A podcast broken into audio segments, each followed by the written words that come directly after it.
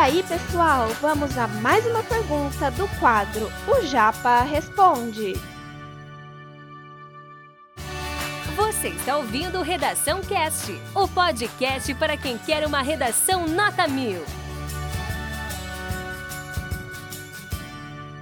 Você vai ver isso bonitinho no meu exemplo aqui. Já já eu abro espaço para vocês tirarem dúvidas aqui comigo, ok?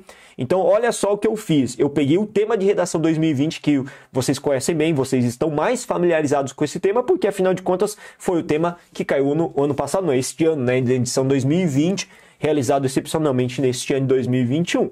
Galera, o tema foi estigmas associados às doenças mentais na sociedade brasileira, beleza? Pegando esse tema, como ficaria a nossa introdução em cima dessa estrutura que eu sugeri para vocês? Ficaria dessa forma.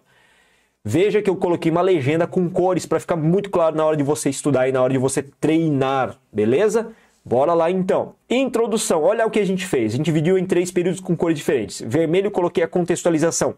Em verde eu coloquei a problematização. Em azul eu coloquei a tese e o posicionamento.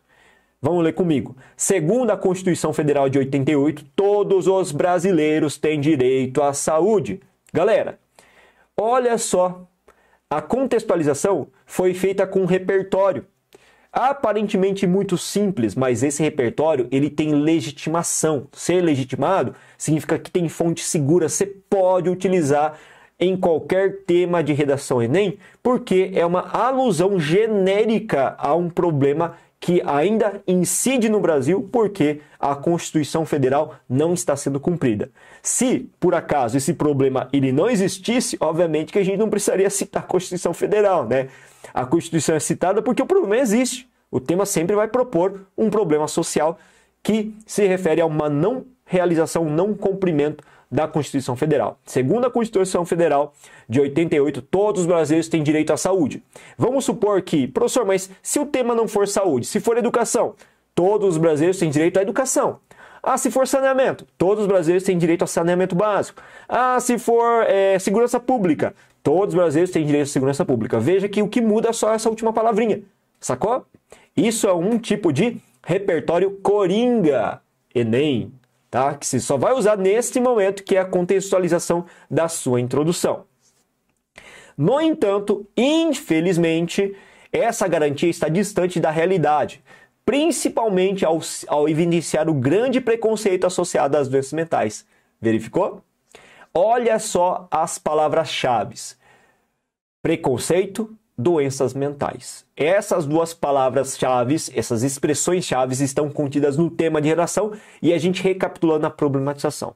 Não se esqueçam de utilizar o no entanto, que é um elemento é, de, de, coesão textual, né? Coesão, o elemento que é chamado de operador argumentativo, intraparágrafo, que estabelece a ligação, beleza? Tese e o posicionamento. Nesse sentido, é fundamental analisar as causas, as consequências do problema para propor medidas capazes de reverter esse quadro. Verificou? O que a gente vai fazer então? Olha, eu estou falando para o meu corretor, eu pretendo fazer justamente isso. O meu texto é previsível, é evidente e é óbvio, porque tem uma estrutura estratégica. Eu pretendo falar das causas do problema, das consequências do problema e, por último, propor uma intervenção.